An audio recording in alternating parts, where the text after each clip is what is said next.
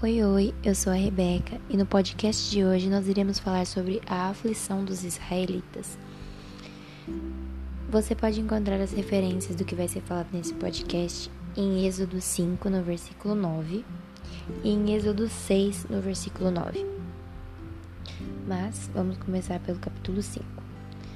No capítulo 5, no versículo 9, Está escrito assim: Agrave-se o serviço sobre estes homens, para que se ocupem nele e não confiem em palavras mentirosas. Mas deixa eu explicar um pouquinho antes. Faraó fala isso porque Moisés tinha chegado diante dele para pedir para ir ao deserto para poder oferecer sacrifícios a Deus. Mas Faraó não queria deixar. Então ele deu ordem para que os exatores do povo e os oficiais fossem até eles e retirassem a palha que eles tinham para fazer tijolos, para aumentar o trabalho deles.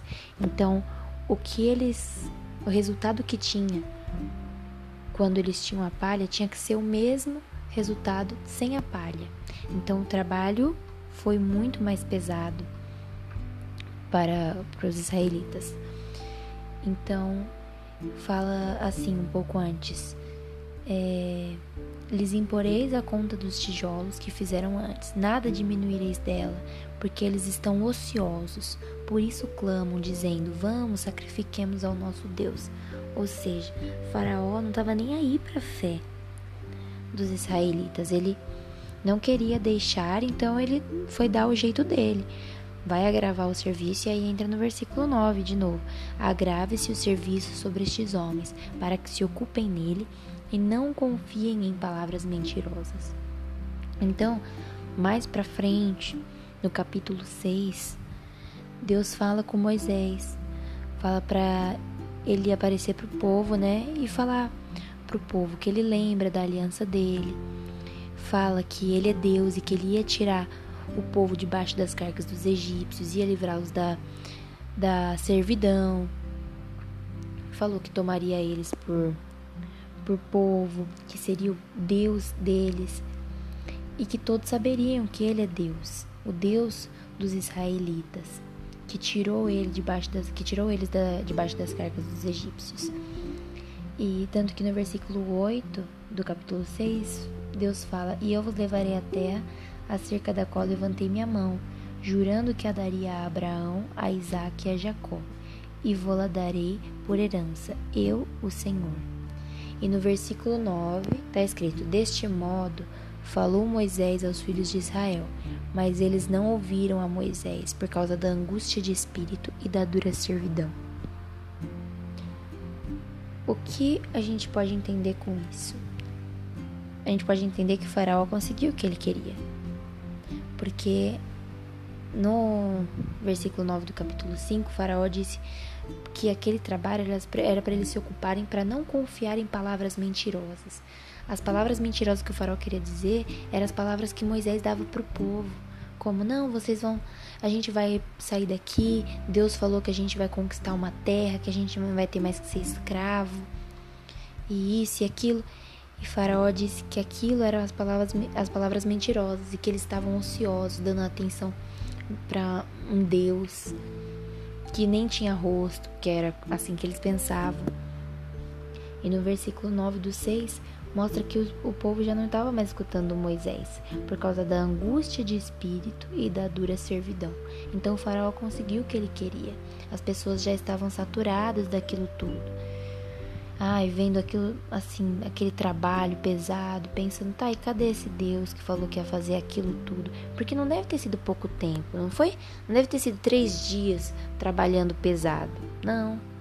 Porque eles já estavam angustiados, o espírito deles já estava angustiado.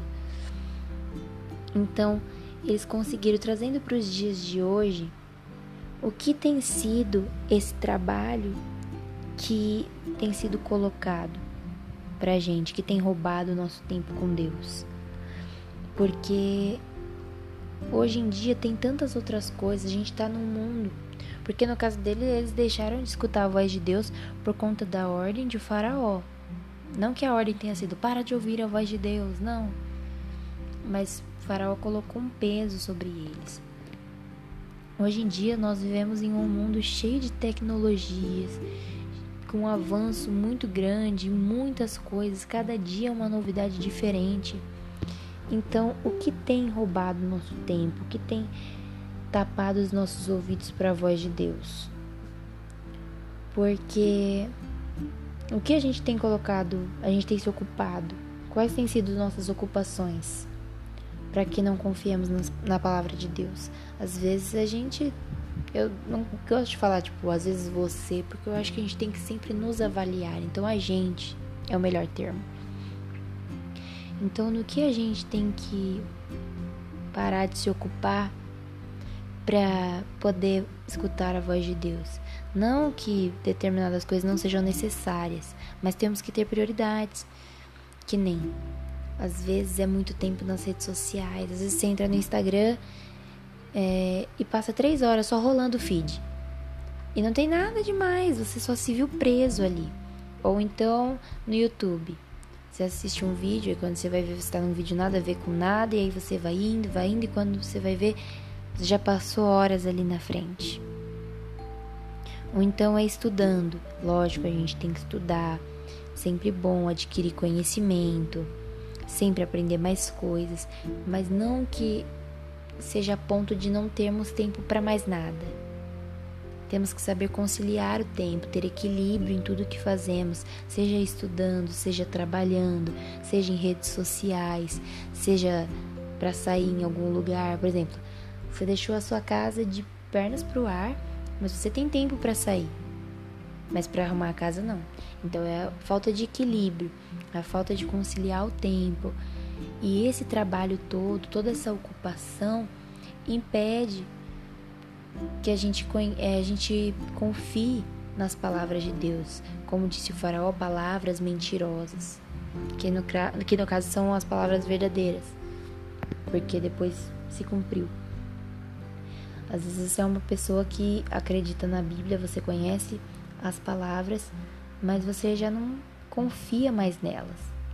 Por exemplo, você passou por uma situação difícil. Aí tem uma palavra na Bíblia que diz que o choro pode durar uma noite, mas a alegria vem pela manhã.